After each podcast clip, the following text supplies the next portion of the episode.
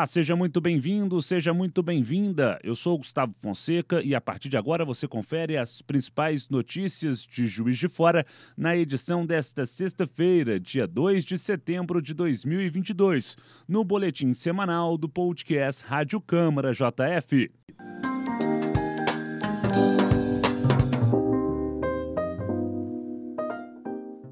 Hoje, ao meu lado, o jornalista Otávio Augusto, que chega com seu primeiro destaque. Tudo bem, Otávio?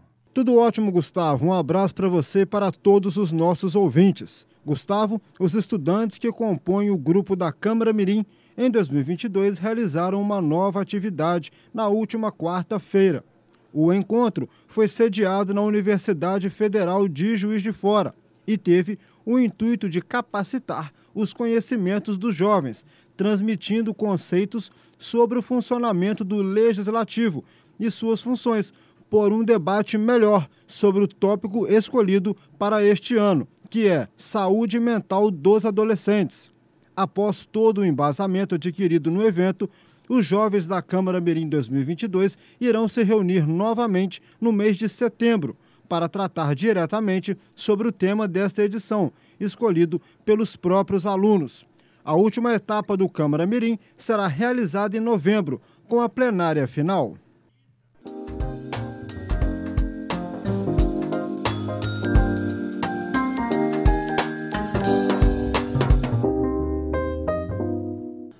As ações para a concretização da individualização do acesso e cobrança de água nos condomínios do programa Minha Casa Minha Vida, faixa 1, foram discutidas durante a reunião conjunta da Comissão Permanente de Urbanismo e da Comissão Especial Minha Casa Minha Vida na última terça-feira.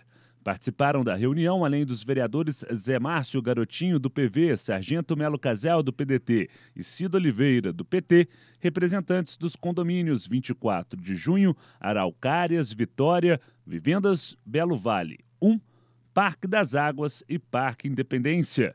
Dos condomínios faixa 1 existentes na cidade, a maioria dos prédios não tem individualização dos idômetros, que medem o consumo de água.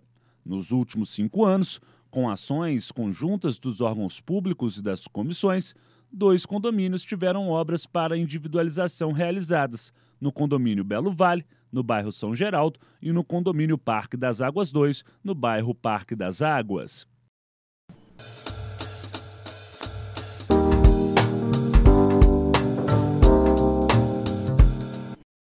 O projeto de lei que deseja tornar obrigatória a instalação de câmeras de vídeo no canil municipal de Juiz de Fora foi aprovado em terceira discussão no oitavo período legislativo.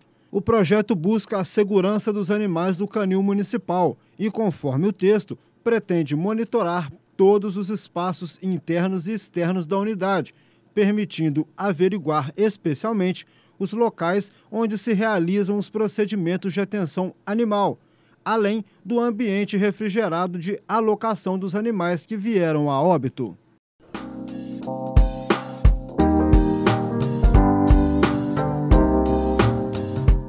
A Câmara Municipal aprovou na última segunda-feira a mensagem 4522, que trata sobre a autorização para o remanejamento do orçamento municipal no valor de R$ 1.061.342,52 de acordo com o projeto de lei, o valor é referente ao orçamento das secretarias de Esporte Lazer, Saúde, Obras, Assistência Social, Mobilidade Urbana e Agropecuária, Pecuária e Abastecimento. Para o remanejamento, serão utilizados como fonte de recursos o cancelamento total ou parcial de dotações do orçamento vigente. O projeto está em trâmite e passa pela avaliação das comissões permanentes da Casa.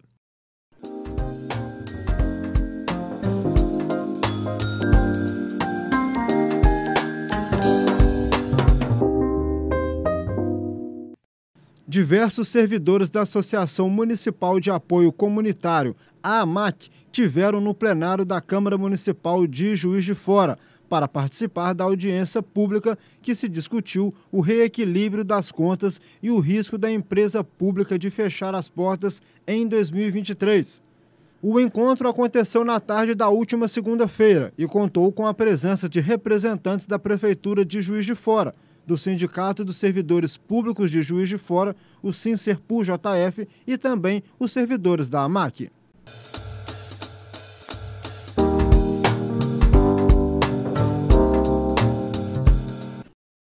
E o projeto Conheça a Câmara, iniciativa da Casa Legislativa que promove visitas guiadas nas dependências da Câmara Municipal de Juiz de Fora, realizou um novo encontro na última segunda-feira.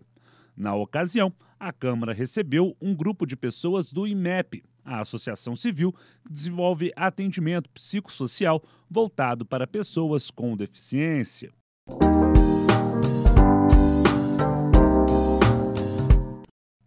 A Comissão de Esporte e Lazer esteve reunida nesta semana com os coordenadores e representantes das comissões de administração dos espaços esportivos municipais, o CAEM. A discussão girou em torno de uma possível alteração na Lei Municipal número 14.364 de 2022, que institui o programa Abrace um Campo. O intuito é possibilitar a concessão da gestão dos campos públicos de futebol amador de forma mais efetiva e igualitária. A lei autoriza a cooperação dos órgãos e entidades da administração pública responsáveis pela manutenção dos campos desses espaços com pessoas físicas e jurídicas.